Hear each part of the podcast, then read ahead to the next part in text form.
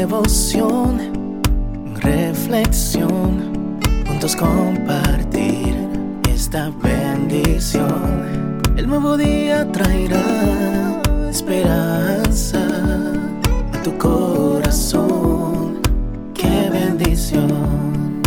Darwin Rodríguez, el podcast. Meditaciones matinales para adultos. Plenitud en Cristo. Escrita por el pastor Alejandro Bullón. Cielo.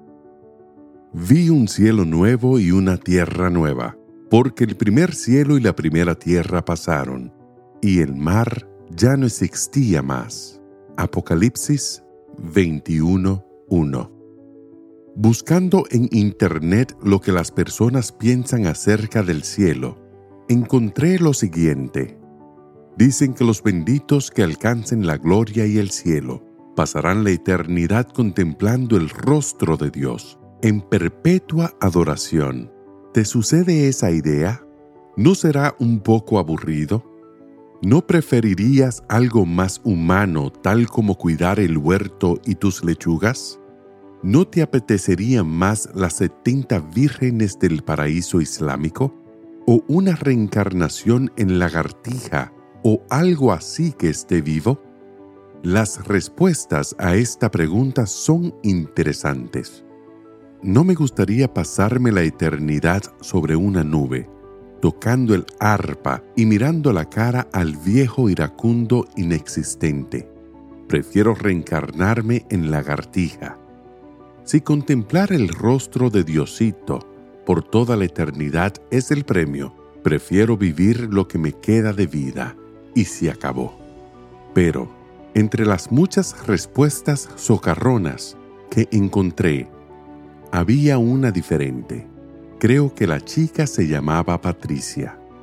Es lo único que quiero en la vida, contemplar a Jesús a sus ojos eternamente, mirarlo y admirarlo, adorarlo, descansar sobre su pecho y sentir los divinos latidos de su amoroso corazón, escuchar su voz todo el tiempo, que me llame por el nombre que Él me puso, decirle todo el tiempo, te amo, con mis ojos, con mi voz, con mis manos, con mi corazón.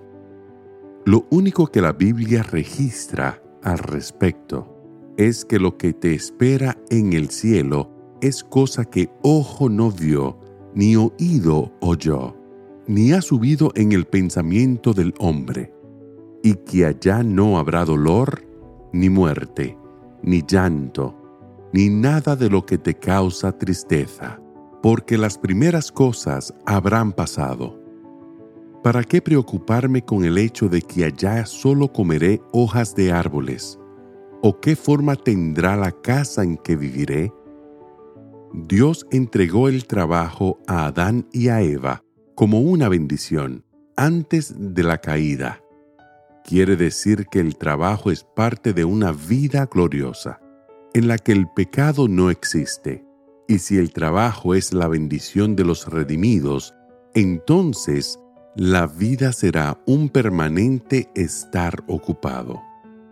La diferencia es que el trabajo no tendrá el aspecto cansador agobiante e injusto de este mundo de pecado. Haz de este un día de expectativas. No te dejes influenciar por la manera incrédula de encarar las cosas divinas, porque vi un cielo nuevo y una tierra nueva, porque el primer cielo y la primera tierra pasaron, y el mar ya no existía más. Que el Señor te bendiga en este día.